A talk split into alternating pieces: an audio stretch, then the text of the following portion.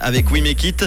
Bonne fête aux Denise aujourd'hui, bon anniversaire à vous. C'est l'heure de parler de l'actu, l'info rouge avec Pauline ce soir. Bonsoir Pauline. Bonsoir à tous. Les quais de Lausanne seront fermés aux voitures le week-end. Le nombre de vols en grande surface a augmenté de 20% en 2022 et de la pluie attendue demain matin. Les quais de Lausanne seront fermés aux voitures le week-end.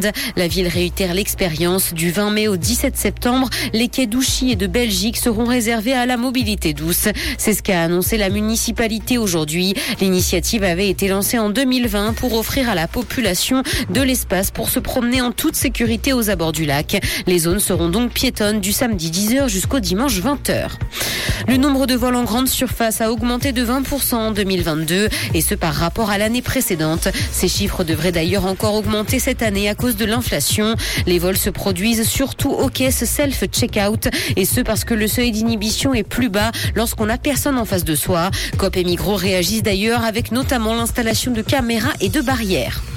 Santé, le surmenage des médecins met les patients en danger. Près de 70% des médecins assistants et chefs de clinique travaillent davantage que la loi ne le permet. C'est ce que montre un récent sondage de l'Institut Démoscope. Plus de la moitié de ces professionnels de santé disent par ailleurs être épuisés et ont déjà songé à quitter leur travail. Cette fatigue peut d'ailleurs avoir des conséquences sur les patients et les mettre en danger. Dans l'actualité internationale, environnement, la canicule en Asie du Sud-Est menace la culture du riz. Des records de température ont été atteints ces derniers jours dans le secteur. Au Vietnam et en Thaïlande, le mercure a dépassé les 44 degrés. Il n'a d'ailleurs jamais fait aussi chaud tout mois de l'année confondu. En conséquence, la production de riz baisse parce qu'elle est impactée par ces fortes chaleurs et les prix augmentent.